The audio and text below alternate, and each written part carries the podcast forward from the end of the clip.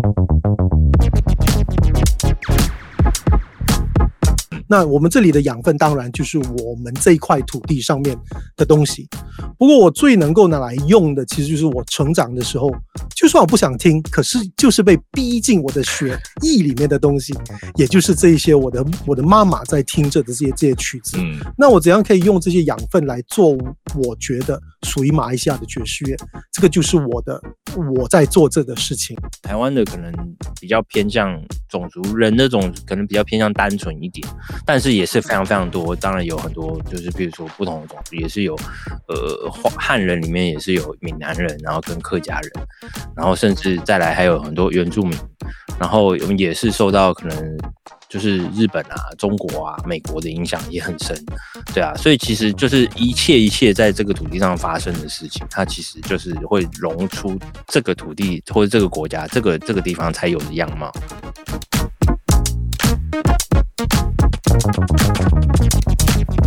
欢迎来收听台湾东协噪音行动 TAMA 台马噪音站 Podcast 系列之我们都是爵士人。是的，那今天我们要来谈谈爵士这个音乐的类型啊。那我相信在谈到爵士的时候呢，很多人在脑中都会划过不同的一些画面。那我想问一下，你在听着我们这个 Podcast 的时候，说到爵士这两个字，在你脑中会想到什么东西呢？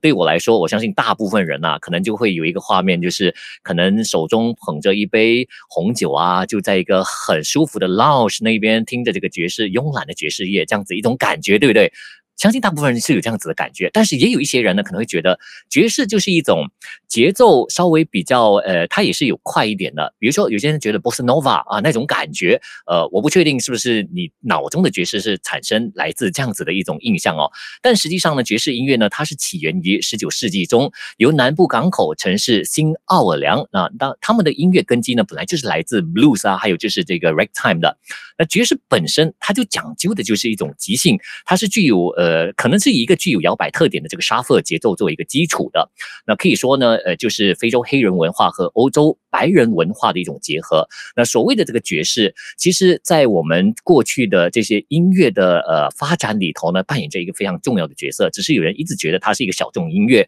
就看你本身是处在一个什么样的年代吧。如果是在呃当年的欧洲或者是欧美年代呢，我觉得这个爵士应该不属于小众，反而就很多人都会把它看成是一个呃不同。类型，或者是觉得是也有有些人会提到说，呃，纸醉金迷的一个年代啊，有这种感觉哦。那究竟是不是这样子呢？我们今天的这个呃 Podcast，也就是台马噪音站的系列之“我们都是爵士人”，就邀请两位爵士。呃，他们本身都是大师了，大师级的。一位是来自马来西亚代表，一位就是来自台湾的代表了。那首先，先给你介绍，呃，这位来自台湾的代表，他高中时期呢，呃，就是呃很喜欢，比如说像 Kenny G 的演奏，然后当时呢就想要学习这个乐器了。那当然是学习的，就是开始的时候，因为受 Kenny G 影响，大家都懂 Kenny G 是谁，他用什么乐器，就是 saxophone。那他就受了这个影响。那目呃目前呢，他本身也是一名非常呃活跃于很多音乐节的这个爵士乐手。他是毕业于布鲁塞尔皇家音乐学院，拥有爵士萨呃 saxophone 的这个演奏硕士硕士后文凭的。那今天有在我们的这个现场呢，就是呃谢明艳老师，明艳你好，你好，Hello，大家好，还有听众朋友们，大家好，我是明谚。是，那哇，这个声音真的是沉的有一点爵士的感觉，马上听出有一点爵士的这个味道了哈。那另一位嘉宾，当然，呃，他本身呢就代表着马来西亚了。在马来西亚，如果你提到爵士乐的话，呃，相信你能够数出来手指的是有蛮多。但是说到比较能够代表的佼佼者呢，你少不了就这个名字，大家比较熟悉了，就是郑泽将了。泽将你好，景家你好。明艳你好，是，那我们也其实好久不见了。泽相在过去呢也常上了我的节目里头，我们当时呢也是在做一个音乐节目。呃，现在泽相呢他自己本身有一个音乐节目，就是呃呃这这个叫什么啦？呃，听觉听觉享受，对，没有错，爵士的爵，听觉享受。那在 CD Plus 这个呃平台呢就可以听得到了哈。那当然，这个节目呢里头，则向介绍了很多不同类型的爵士乐，所以今天呢就邀请他上来，我们就做个交流，基于马来西亚爵士乐的代表和台湾爵士乐其中一位代表老师呢一起来谈谈爵士乐了。那当然，我们在提到爵士乐的时候，就像我说嘛，一般人都会想到说，这个爵士乐啊，就是可能是比较在于呃，是属于一种慵懒、比较优雅、高高尚、高高尚的一个地方去听的。但实际上，我们知道他的出身呢，并不是来自这样子的一种方式哦，可能还是黑人贫民区里面啊、呃，当时他们要抒发一些情感而这样子而来的哦。嗯，所以我们在呃做这样子的一种了解的时候呢，可能会对爵士有不同的一些理解。那我知道两位在爵士乐这方面已经做了很久的这个呃工作，努力推广等等了。可能我们先来聊一聊一件事情吧，就是爵士在两位的心中是属于一种什么样的这个呃一种音乐类型，或者它代表着什么意义呢？可能先请明谚来说一说这件事情吧。爵士乐在你心中究竟是一个什么样的一个一个样子啊？对我来说啊，我觉得最如果最简单用一句话来解释的话，我觉得爵士乐它就是一个。就是最自由、最民主的一种音乐类型。那呃，同时它其实也是一个非常怎么说？就是我觉得进到二十世纪了之后，一个非常现代化的一种，就是呃，怎么说？就是一一种一种对音乐理解的系统。对啊，因为在呃，如果我们从教育来讲的话，那以前古典乐学习的教育系统，它就是因为时间已经拉得非常非常长，所以他们其实已经。呃，怎么说？就是发展到非常细部，因为人非常多，所以你可能在进到那个音乐系统里面，你可能只要专心做一两件事情，比如说琢磨你的乐器，或者是说你就是全心全意的在作曲。对，那可是爵士乐的话，它比较需要的是，就是呃，每一个音乐家都能够适时展现自我，所以其实呃。对每一个音乐家对音乐的全面性的了解，这个是他们在，比如说在我们在学习过程，在养成一个爵士音乐家的过程之中，这个是非常重要的事情。所以其实，呃，像 有个很有名的爵士教育家 Dave Liebman，他就有讲过这样子的话，他说，爵士爵士乐它就是一个最现代、最最最完善的一个最先进的一个就是音乐教育系统。那就是你其实如果你学了爵士乐，你是一个。OK 的爵士乐手，那你要再来进入到其他各种类型的音乐，其实对你来讲都不会是难事。对，那对，那主持人也讲到，就是爵士乐其实因为爵士时发展的时间就是在二十世纪，主要在二十世纪。嗯，二十世纪就是一个，我觉得人类文明它其实是一个大爆炸的时期，就是资讯啊很多东西，然后流转的非常非常快，然后融合啊这种非常非常的快速，所以其实真的其实每个人对于爵士乐的印象啊。那种就是，对啊，有些人觉得哎、是很有野性的啊，那有些人觉得是哎、很高雅的啊，然后甚至有些人觉得就是大家会有各式各样的印象。那爵士其实它就是已经是一个，我觉得是已经是一个就是怎么样，就是西方现代流行音乐的一个起点。对耶，我我也非常认同，它其实就是西方流行音乐那边也用了很多一些爵士的元素在里头，所以它可能带带出来的这整个印象和过去可能有点不一样了。那对泽相来说，对啊，我我非常赞同这个说法。那我时常都说，爵士乐当然对 practitioners，对我们做音乐的人来说，它是一个工具啦。那我们就学习了所有有关音乐怎么去玩、怎么去写、怎么去编，然后就能够在做不同的音乐，上面都可以用到这个工具。嗯，可是当然对听众来说，就是他在欣赏的时候，很多时候，当然他也不需要知道说这个爵士乐就是一个工具，因为确实这个想法也很难去了解到。不过可能可以知道，应该就是说，呃，这个现代所听到的几乎所有的音乐。应该是说里面都一定会有掺有一些爵士音乐那个 DNA 啊。那如果应该是说就是就是这个是远古的 DNA 所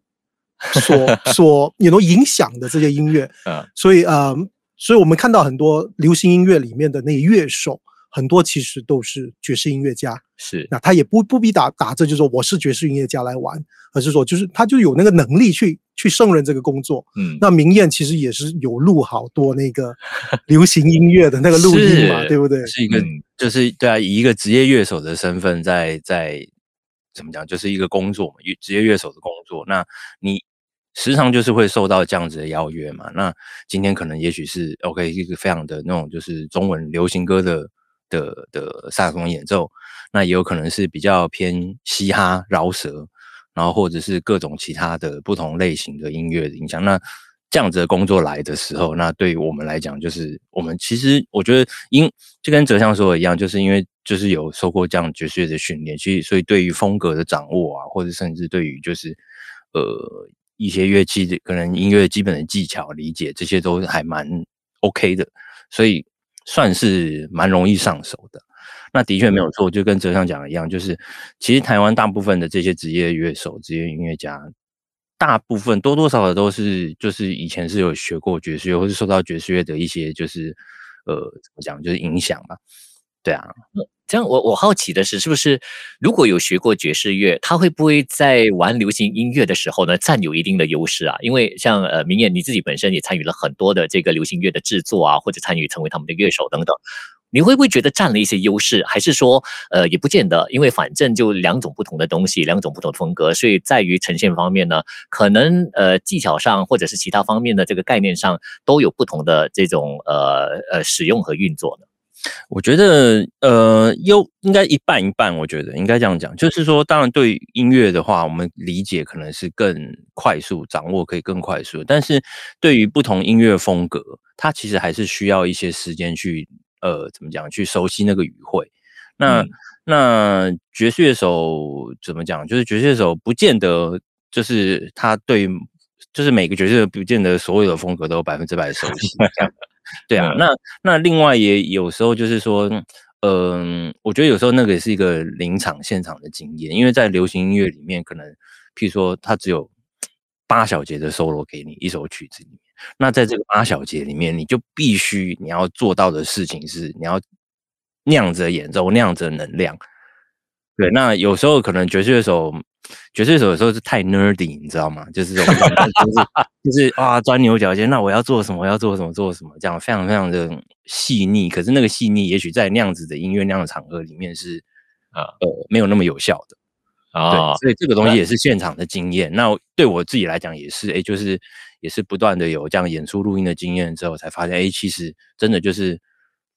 就是怎么说？就是 Branford 马萨里是讲的，let the music tells you what to do。就是你必须是跟着那个音乐走，而不是做你想做的事情这样子。哎，这样就就真的很即兴嘛，对不对？我们说爵士本来就是即兴的，但是当当明谚提到当做一些像这样子会有 nerdy 的这个情况出现的时候，我反而想问哲相，因为我跟哲相算是比较熟了，所以我知道他对这一方面要求的时候会会不会去钻牛角尖啊，就是这样子的一个情况，会吗？哲相？那我就觉得这个又是看不同人 不同的性格，或者就是说你的生生活的历练所给你的那种东西啦。如果像我我我年轻一点的时候，可能就会真的会很在意到底那个声音出来怎么样。啊、那后来的时候，因为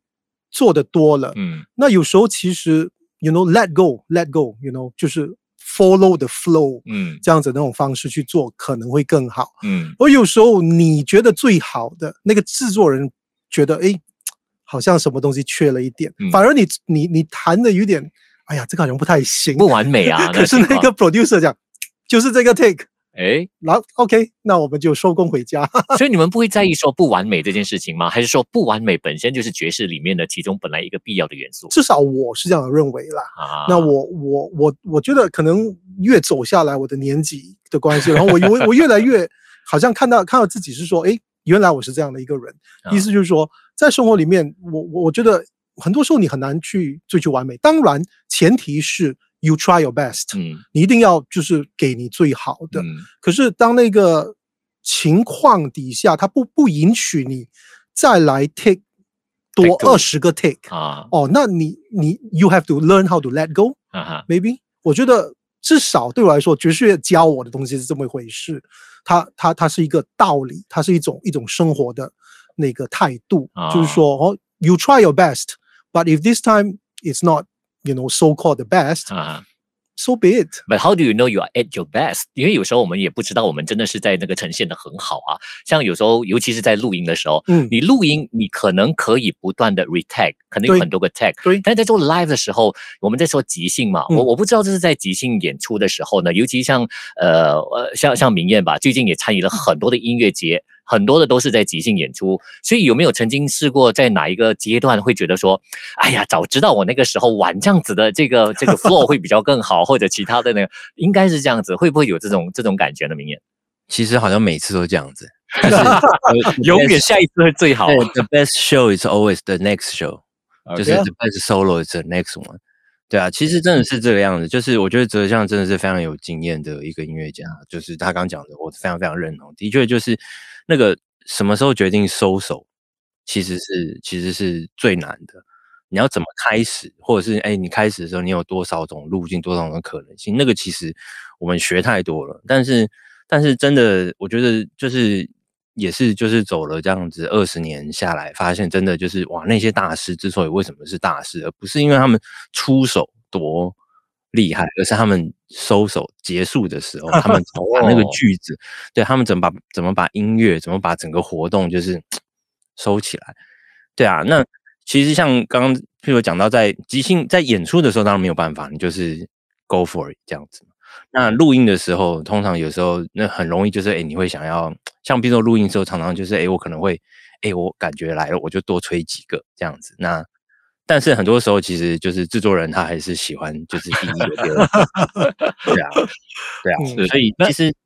那个那个点的拿捏，的确真的是一个艺术，我觉得是。所以我我这样听起来，我就觉得，其实在，在呃即即兴的现场演出呢，它可能就是有那个不完美。我们是在说要怎么去接受那个不完美，而且你要相信说当下其实已经是最好的一个状况了，这样子可能才不会有这种所谓的遗憾存在。不过有些人就说，其实当你每一次的这个演出或者做的每个作品，它稍微带有一点遗憾的时候呢，它才是一个比较美。他们说遗憾就是一种美，不完美也是一种美。所以是不是可能慢慢的会到一个阶段才会接受？还是说其实一开始本来就应该这样子？我的意思是说，我们在学一个音乐或者学一个艺术的时候，尤其像爵士乐啦，那是不是一开始我们就要有这种心态？还是说一开始我们就先追求完美？到你一个程度过后，你才无招胜有招，才能够是这样子呢？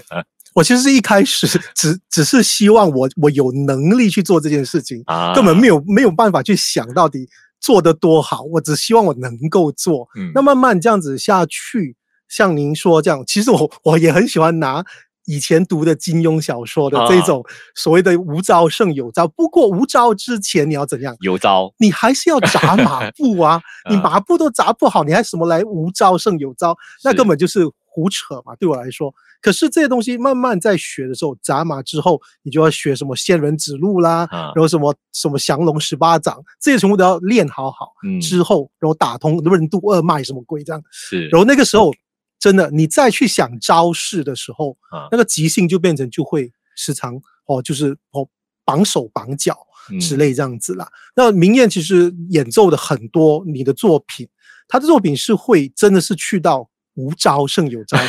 那 那那个那个领域的，像就是我们说的自由爵士那一方面的东西，嗯、然后有很多实验性的东西。那这个是我觉得很有趣的地方。嗯，不是说马来西亚没有，不过马来西亚其实这个土壤应该是说它还算是在慢慢建立这个东西。嗯，然后我们也我我也认识一些朋友，都是在玩着所谓的自由爵士这方面的。不过我本身就还算是，呃，就是说比较偏有有招数一点的东西。虽然说有时候玩就是去去颠去放掉，然后去玩爵呃自由爵士的话是很好玩，可是。很多时候我的工作都还是要面对这一边的啦，嗯。啊，所以所以对我来说就是说啊，对咯，就是你我我我是渐进的，嗯，就是从然后砸马，然后学招式，然后慢慢想办法在适合的场合才做这个无招的东西，因为毕竟也是不同的那个表演场合，对，要求不一样的东西啦。那如果说在你明明就是啊。安迪安哥在听着邓丽君的时候，突然间你来一个舞蹈，来一个自由爵士，来一个哦，就就变成就是说，哎，格格不入。嗯。不过在哦，就就所以我就倒是说，很多时候就对场合、对不同的音乐种类，还有甚至就是伙伴。我觉得我的音乐伙伴很重要，啊、默契，对对对，在玩这的时候，他们给给我的 idea，很多时候我也是要怎么去拿到，然后再还回去。嗯，所以这整个流转呢，我倒觉得说，就是让我很享受。玩这种音乐，嗯，我们在说即兴的时候，为什么会提到无招胜有招？就是因为我们知道说爵士乐很多时候呢，你是在玩即兴，即兴它基本上就是从一个基本功你已经有了。比如说像哲相，你开始学是学呃古典乐嘛，对不对？对对，那明艳本身呃应该也是从古典乐开始吧？对啊，其实就是从如果真正学音乐的话，其实就是从爵士乐开始。啊，爵士乐开始哦、嗯嗯嗯、，OK，所以所以对你来说，刚刚提到像无招胜有招，在我们在玩即兴的时候，尤其是你有很多这种 free jazz 的这种这种经验啊，那你自己本身的想法，对于这一方面是有一些什么样的呃这个心得呢？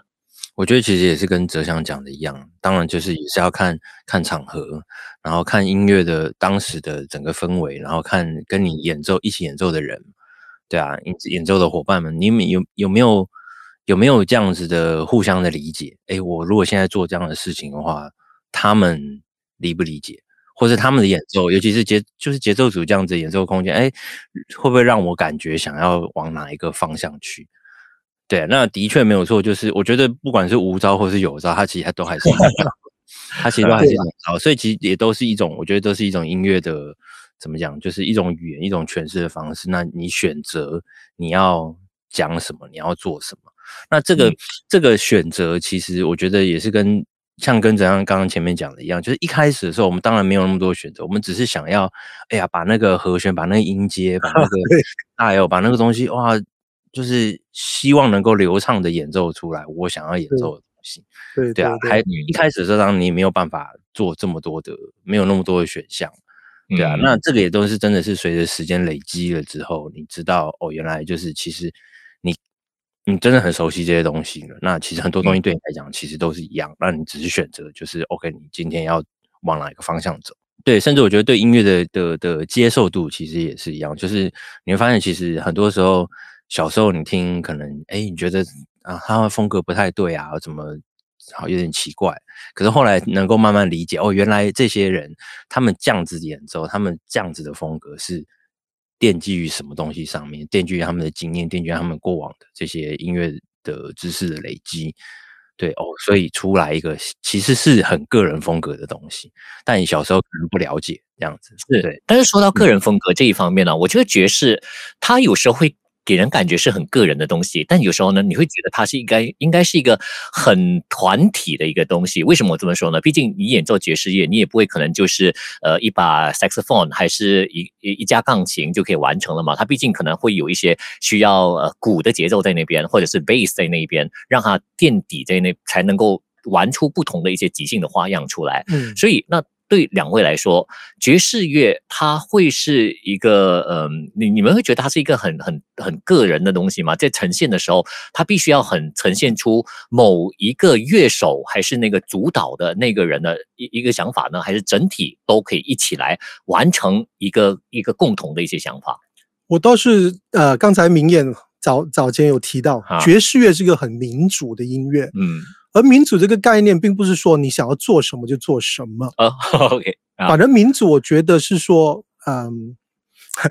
有点有点老套。不过，来我们来说一下，就是修身齐家治国平天下这件事情。不过，第一个事情就是修身咯。嗯，你要把你自己个人做好。那那所以这个个人的风格要有。嗯，可是进一步，在一个团体的时候，我们也要尊重我们的团员。嗯，而不是说。就是全部都是我，全部都是我，不是，而是说怎么样三个人，比如说我时常在三重奏里面玩，嗯、那我的鼓手、我的贝斯手，他们也扮演好他们自己的角色，就是把那个节奏打好，嗯，把那个和、哦、那个和弦也给到我。可是 at the same time，这个时候我就要 give and take，我不能够永远就是说我想去这里，大家跟着我一起去。当然，有的时候是我可以发亮的时候，需要有一个方向吧？对对对，他他一定要有一个方向。那那各自扮好自己，扮演好自己的角色之后，在团体里面的时候，我们就会有这一种，好、哦，就是呃，negotiation。嗯，那在这个呃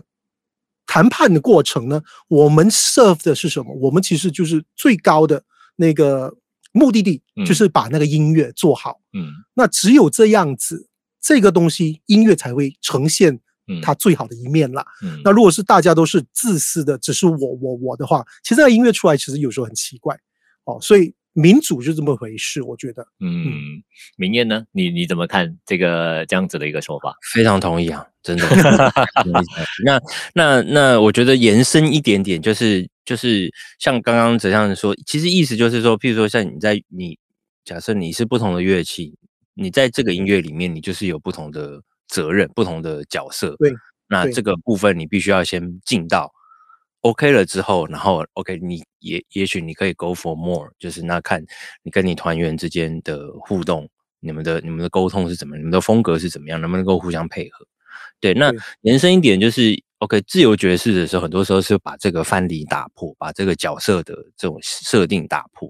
对，那那可是在这个打破的同时，你其实你也是必须就是。那个互相的聆听，互相的就是理解，就变得更重要。其实，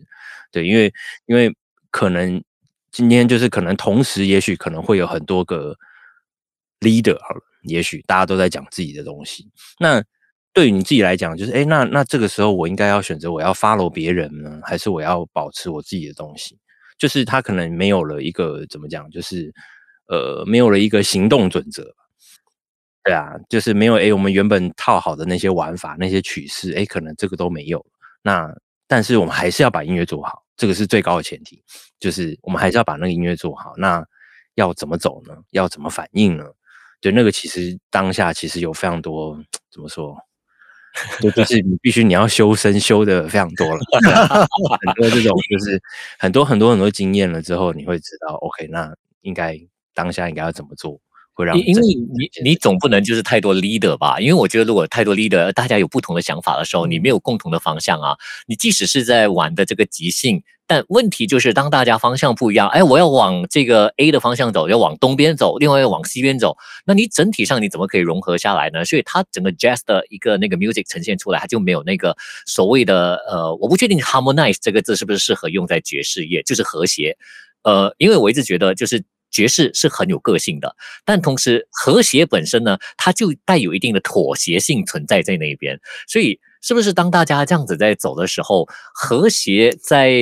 这个爵士乐，它相相对会有一定的矛盾性存在呢？嗯嗯。嗯确实了，我很喜欢叫爵士乐是佛系音乐，就大家有在那边打，就坐这那边打坐，然后就让它发生就是。对啊，但是我觉得，我觉得不和谐也是一种和谐。当就是我们讲和谐，通常如果在音乐上面，好像就是哎，就是互相能够搭配的音嘛，在和弦里面的音符哇，这样叫做和谐。可是那个音符如果不在那个和弦里面的时候，它也是呈现出一种声音的效果。对啊，那那个东西你习不习惯？你能不能够接受？那个是不是你要的？对啊，如果说那个是你要的，如果这个东西就是我要呈现的，那它也是一种和谐。对啊，所以其实我觉得那个也是一个佛系，我觉得讲得很好，就是 什么都可以成立。对，那只是就是说看你的标准放在哪里。你今天是要去，我今天要做一个很传统的，就是哎，可能 New Orleans。Louis Armstrong style 的东西，那如果你今天吹一个 Charlie Parker 的句子，那就不对，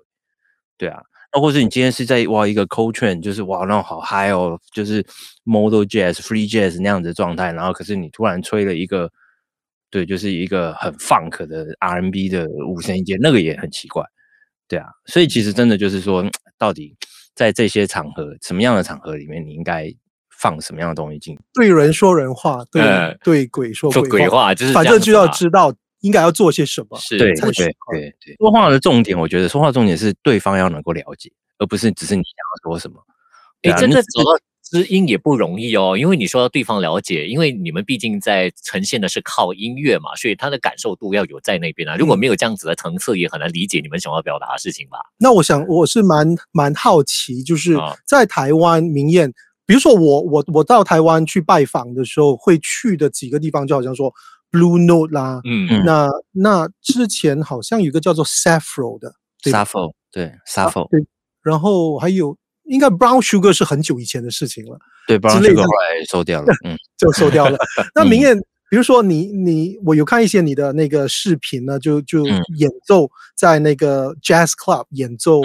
嗯，free jazz，其实你会去怎么讲？有有系统性的去推广这个东西吗？好像比如说你会不时办讲座啦，嗯，或者怎么样去让更加多人会了解这个东西，或者甚至就是会，you know，就是主动的来听你的音乐这样子，嗯。怎么宣传啊、推广啊这一方面？我觉得，我觉得我可能并没有这么刻意，或者是说这么专业在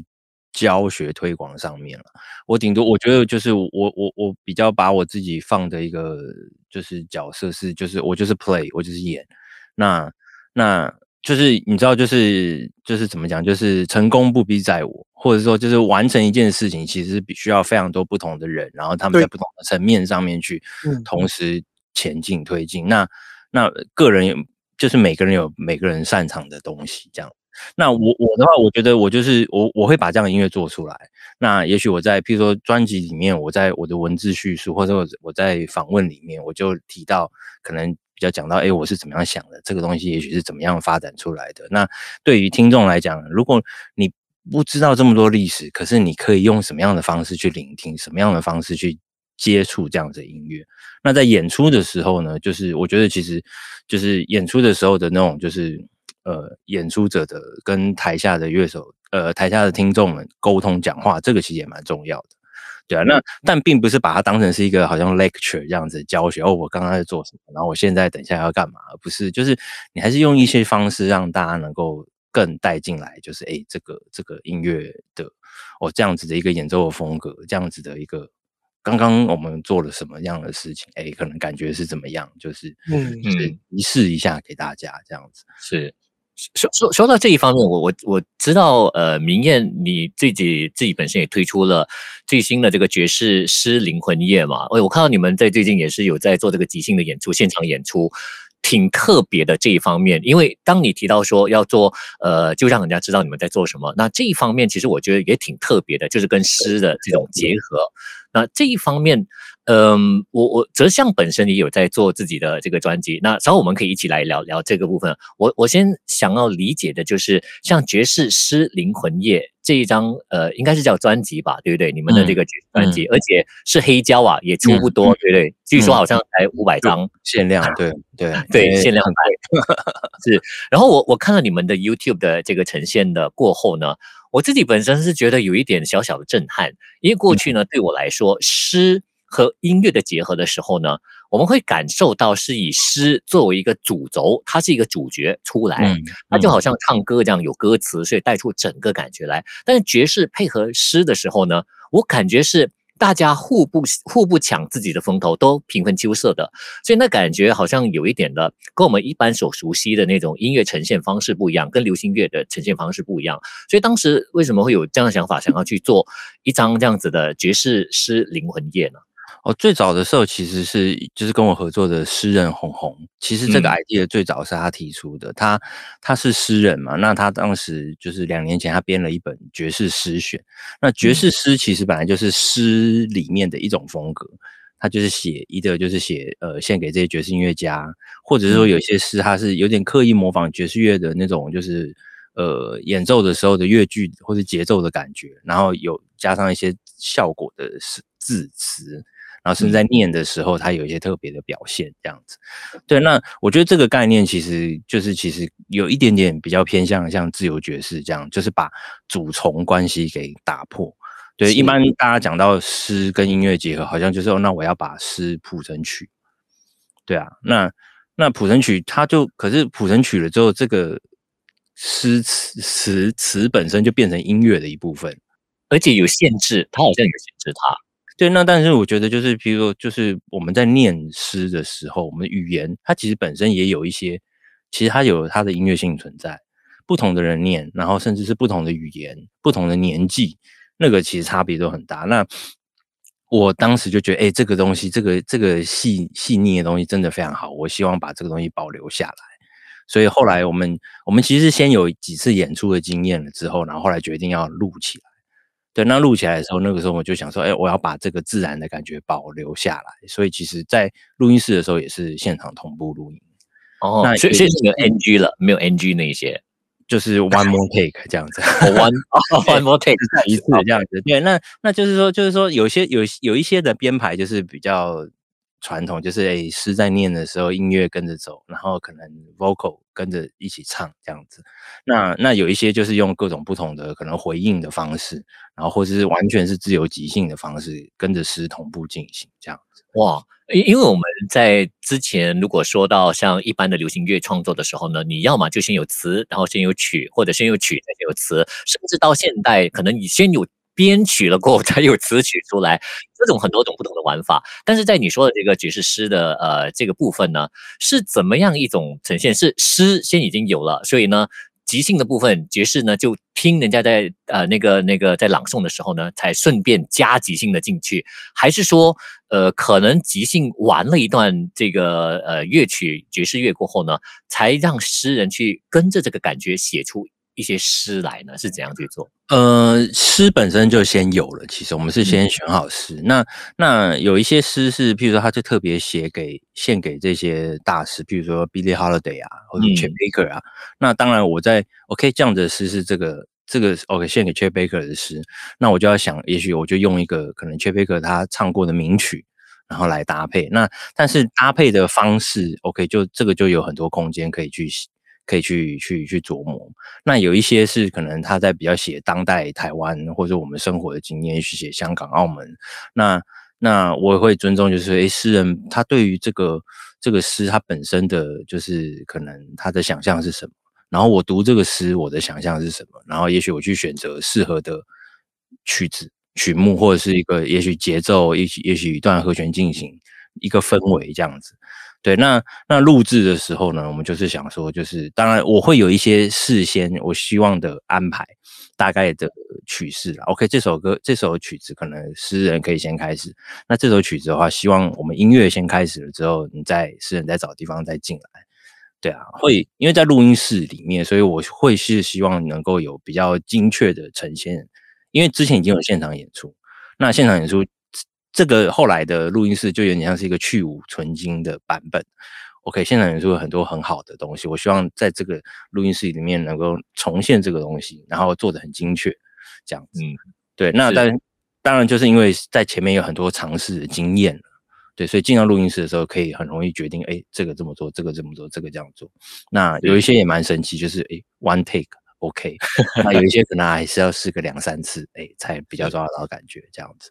对 One take 可能还需要一些默契在那一边吧。其实说到像这样子一种结合呢，泽相本身也是有呃这一方面的经验。我过去还还去过泽相的这个呃演奏会，那个时候是以村上春树的这个呃、嗯、这个内容和故事来设计整个演奏会吧。嗯、那这方面泽相能不能分享一下关于这样子的一个做法？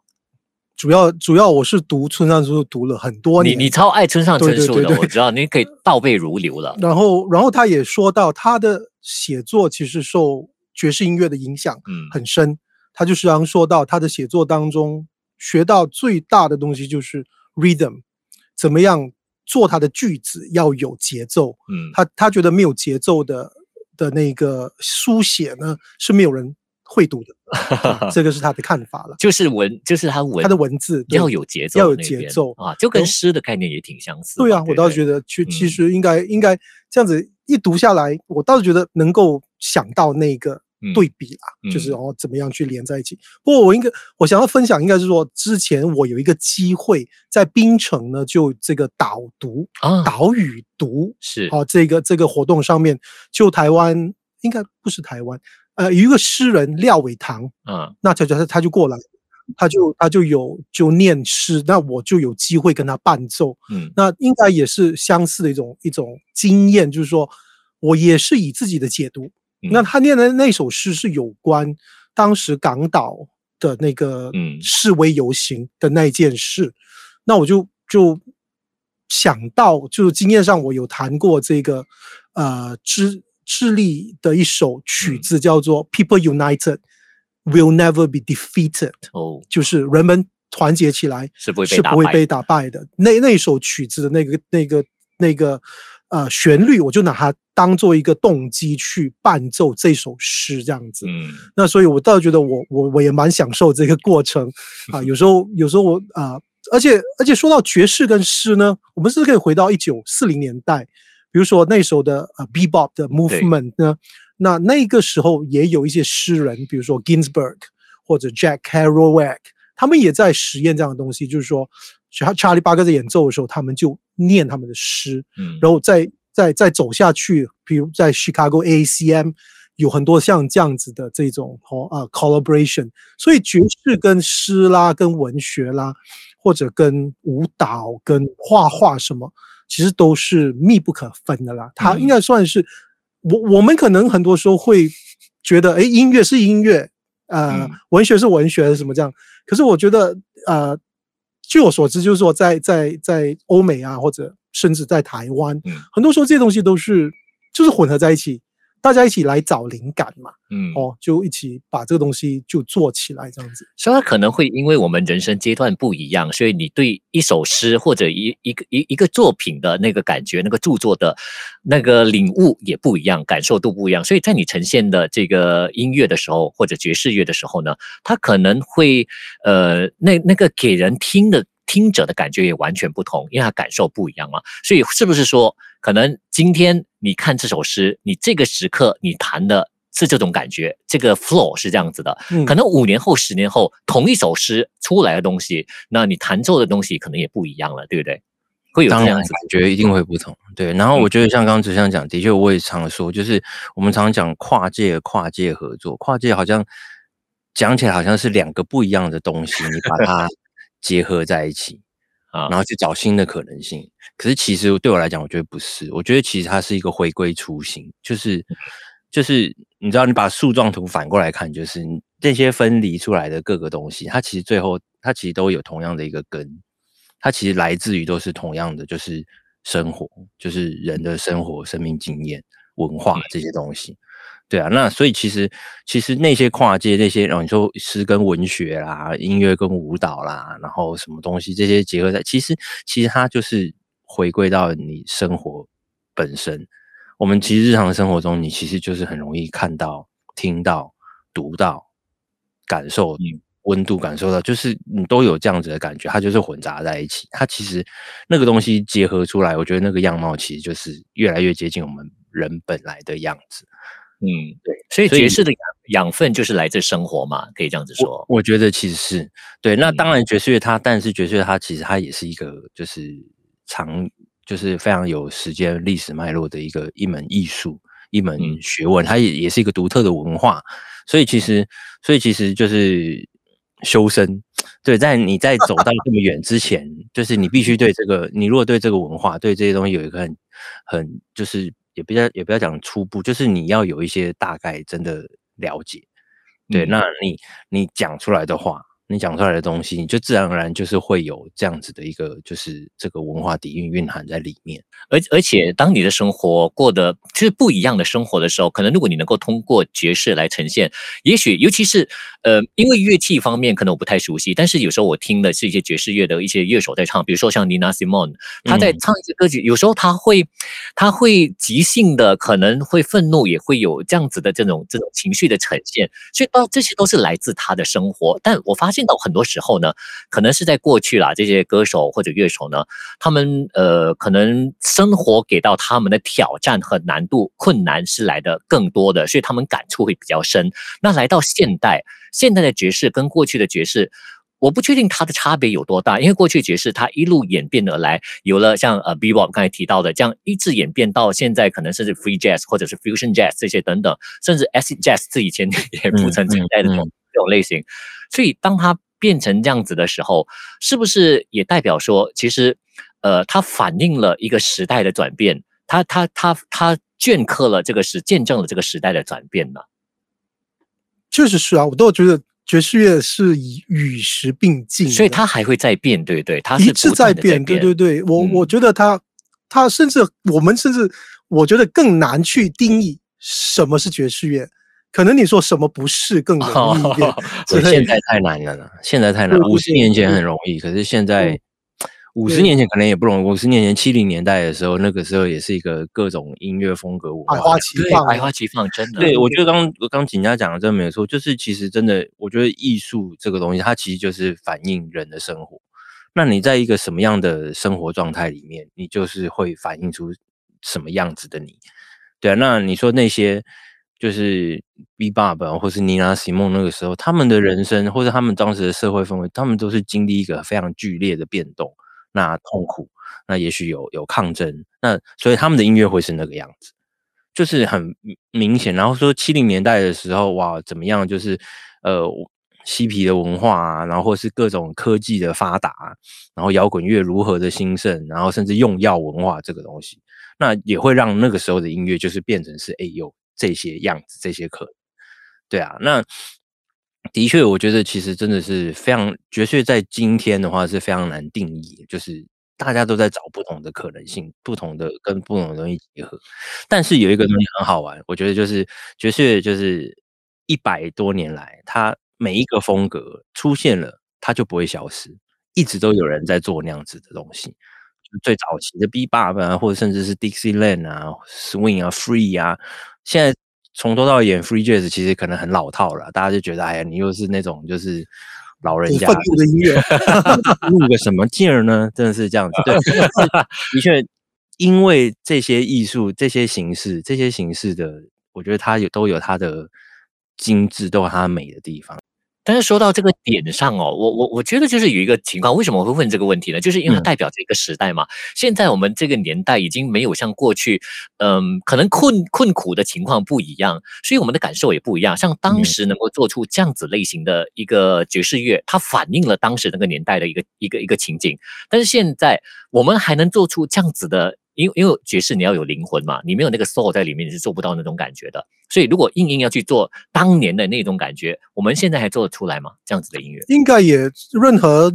任何就是你没有那个愤怒 self respect 的 musician 啊都不会想要就只是做那个时候啊，他他不会重现，不过他会拿他的东西拿来今天用这样子，嗯、应该是这么说。嗯，他不会说我我就是要玩很精准的 bebop。嗯，不过因为时代已经变，已经过了，过了，然后你要 bebop 不可能的。嗯，那就算有一些新的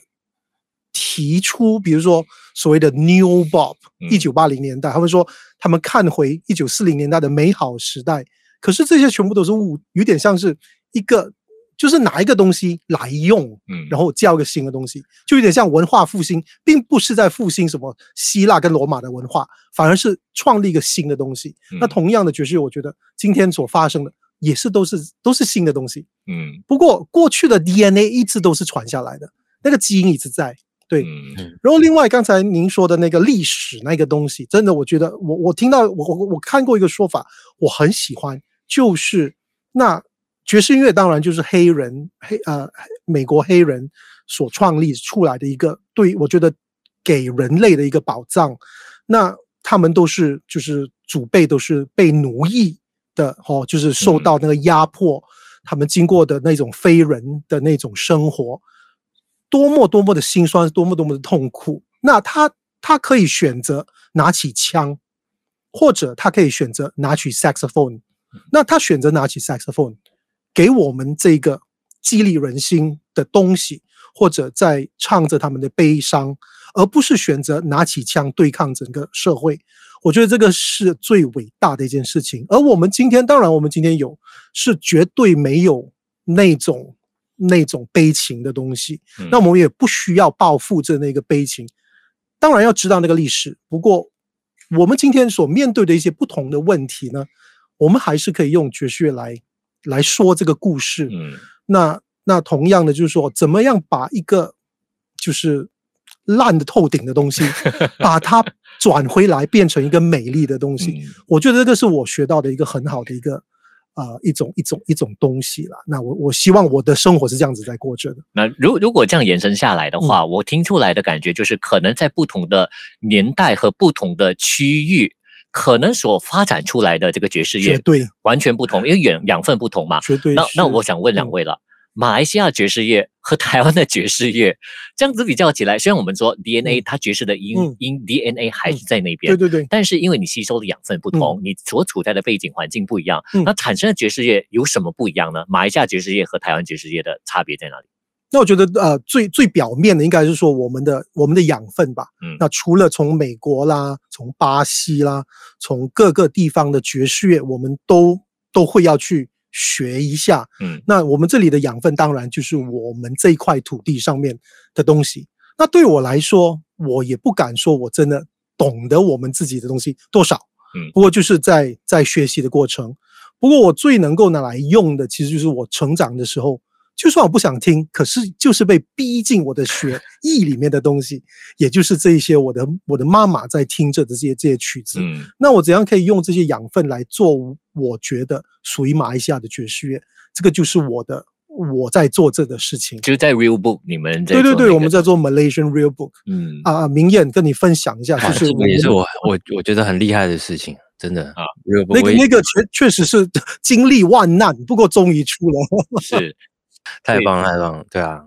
那他们一些 real book 里面其实也收录了很多过去马来西亚的，其实从那些曲子里面，我们看到马来西亚的整个历史脉络的发展，对。真的，对对，我们就收录了从一九三零年到二零二零年这一个哦，大约整九十年两百四十首曲子。那我们尽量就是说啊，都。不不一定就只是爵士曲子，而是所有的民歌啦，嗯，甚至所谓的爱国歌曲 （patriotic songs） 也是有，所以我们就是想办法说，嗯，把这个东西至少收录下来。那至少未来的马来西亚音乐家，不管是爵士乐也好，什么都好，都至少哎知道一下我们有这些东西。是，那怎么去用？就是大家的造化了。对对对，其实 Real Book 这一方面，可能在听着我们节目的，也许他可能不是爵士的这一方面，或者音乐的。呃，简单说，他他就是爵士玩家，或者是一些非古典音乐玩家，他们用即兴表演一种简化版的这个简谱吧，对对对。所以大概是这样子。那如果想了解更多，其实网络上面可以找到更多的 资料，那边就不累赘的去说了啊。就是歌本，就爵士乐。用的对对对，那那明艳刚才说到你你在台湾的部分的那个爵士，又跟马来西亚，你觉得有一些什么样的一些差异呢？我觉得当然就是讲到就是这个土地上面的文化，或者是说人种族语言，它其实就不太一样，对啊，那那呃，我觉得相较可能在就是就是怎么讲，相较于马来西亚的话，台湾的可能比较偏向。种族人的种族可能比较偏向单纯一点，但是也是非常非常多。当然有很多，就是比如说不同的种族，也是有呃汉人里面也是有闽南人，然后跟客家人，然后甚至再来还有很多原住民，然后我们也是受到可能就是日本啊、中国啊、美国的影响也很深，对啊，所以其实就是一切一切在这个土地上发生的事情，它其实就是会融出一个。就是这个土地或者这个国家，这个这个地方才有的样貌，对啊。那我觉得其实台湾的爵士乐也其实一直也是，我觉得其实尤其我觉得尤其到了大概九零年代之后开始，这个东西其实会一直一直出现，就是人们开始乐手们开始创作，开始想要就是用自己的方式来说，就是自己的爵士乐，对啊。那所以其实嗯。我觉得也是，也就是真的往各个方向、各个各个 route 去寻找元素。那也有人就是像可能比较我像我我的话，我比较我不会没有太刻意的去回溯什么事情。那但是就是我觉得我自己的演奏，或者我做的曲子本身，它其实就是反映了就是对我小时候听什么音乐长长大。那也许也是听很多流行音乐，然后也许是很多日日系的动漫音乐。对，那也也有很多 A 也许有一些古典音乐，然后或者我最近在喜欢听，呃，也许一些阿拉伯啊，或是印度的音乐，那这个东西也很自然而然，就是我可以把它放进我的创作、我的演奏里面。对，那那这个东西它其实就是你要说是台湾的爵士乐嘛，我觉得其实可以很肯定的说是，因为它就是台湾人在台湾这个这块土地上面演奏出来的音乐。那那那它会不会有些什么局限呢？如果在发展方面，未来？局限呐、啊，局限，嗯、呃，这一两年来谈，的确是感受很深，因为疫情的关系，是，所以很多交流，很多东西都中断。但是我觉得我，我我到目前，我觉得现在看起来，反而是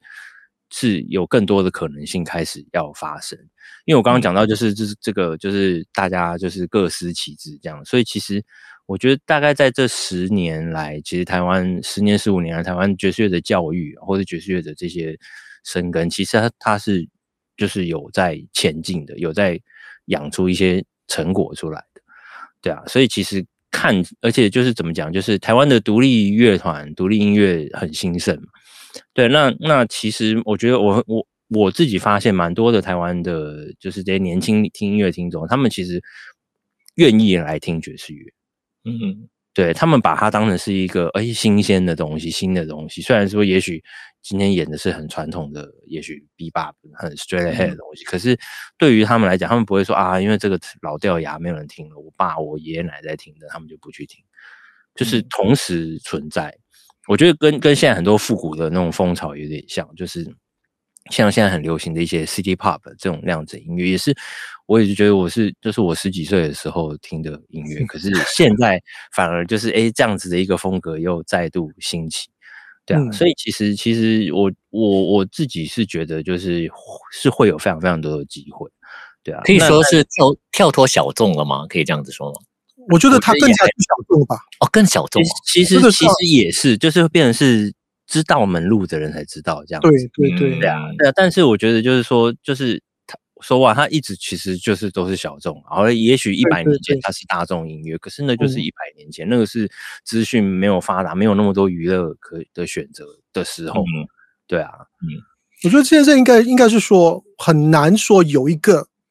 所谓的权威人物在领导东西，反而就是很多很多个小小的。Niche 在各自发生着，嗯，然后这个 niche 它未必一定就是主流媒体会要注意到的，嗯，那然后各自有各自生存的方式啦。我倒是觉得应该是这样子，因为我们已经已经是过了那种所谓你在等着唱片公司签你，然后嗯，突然间曝光率很高这样，反而就在你在你自己小小的那些各自努力着，嗯，然后各自。发出你的声音，当然，在现在的世界，Internet 那个哦，好像海水海那么广大的东西，但对可是相比之之前呢，我倒觉得大家的生存都可以。哦，我们当然不能够说就是变成突然间天皇巨星，爵士乐永远不可能变成主流音乐的，这个是哦，这个是一定的，不可能的。它永远都是小众音乐，even 在纽约，它都是一个很小很小众的音乐。嗯、可是只要那个小众有足够的人注意，或者是说来来聆听的话，我倒觉得这个东西能够一直走下去，而且而且会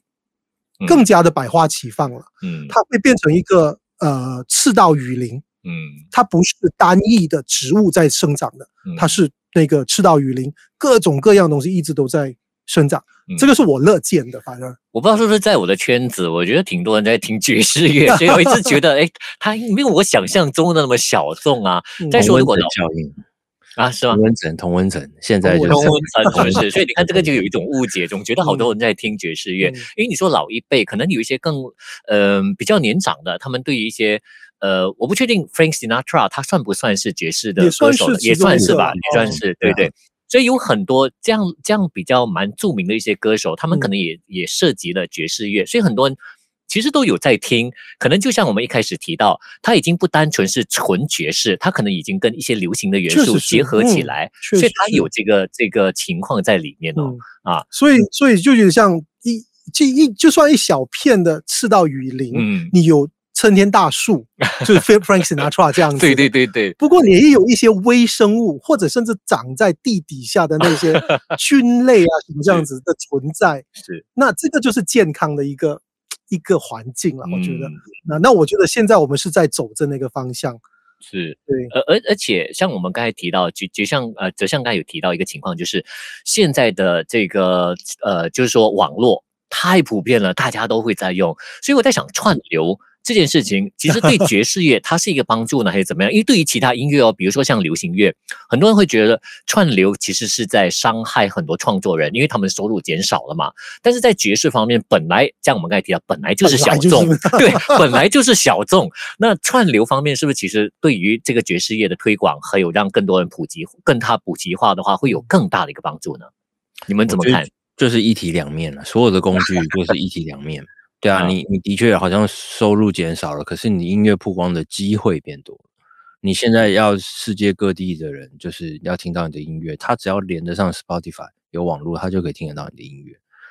对啊，那当然他有没有机会选择到听到你的东西，那是另外一回事。可是工具其实就是这样子，那这个科技是不可逆的，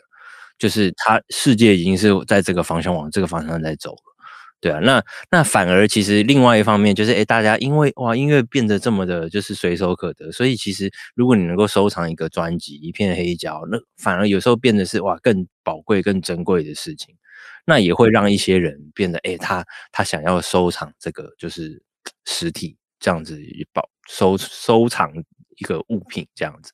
对啊，所以我觉得其实真的是就是一体两面。对啊，嗯，就好像书永远没有消失掉一样啦。即使有电子书啊，网络都还是可以。对对对，嗯嗯。所以所以通过像今天我们这样子聊天呢，我相信大家对于爵士的这方面了解，可能有更深入一层的认识，可能也不一样的看待了。因为我们刚才谈了好多不同的一些角度来探讨这个爵士乐。当然，爵士本身呢，我会觉得就像其中一点我们提到的，它会随着年代的改变而产生不同的一些类型出来，但是它的 DNA 呢，就是它的这个元素永远都还是一样，也许演变的只是一个呈现方式，或者你听到的那个感受度不一样而已。但是它 DNA 本来就还是在那边，当然它可能性也非常大。像过去可能也我们很少听到说，呃，可能最早的。他有些人在唱啊，但是也没有一个规规范性。但是后来又有一些流行乐的元素进入过后呢，就有歌词这样子唱出来，甚至诗也可以，诗也可以入爵士，一些著作也可以入爵士，所以它的可能性是非常非常大的。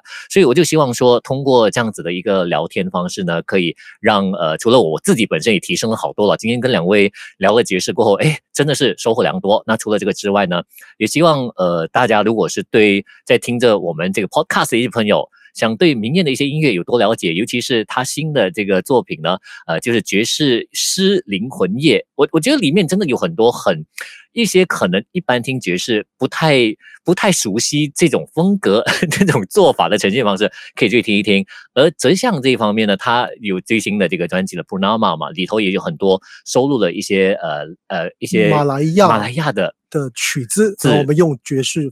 的方式去呈现，没错，甚至连像马来西亚的国歌呢，都有很多不同的版本，都有新的，这个是很有趣的一些事情哦。嗯、所以真的觉觉得，我是觉得非常值得去听一听的了哦。那当然，呃，来到算是我们时间也差不多了，也非常感谢我们今天两位嘉宾，呃，就是明艳还有泽相呢，来跟我们分享了很多关于这个我们都是爵士人的这个单元了。那就希望大家能够继续守住在台湾东协噪音行动 TMA 台马噪音站的 Podcast 系列。了，我们下一个系列呢，跟大家谈不同的音乐了。我是景佳，我们呃希望有机会带给大家更多不同的这个体验了。OK，好了，谢谢明艳，谢谢泽夏，谢谢谢谢谢谢谢谢两位。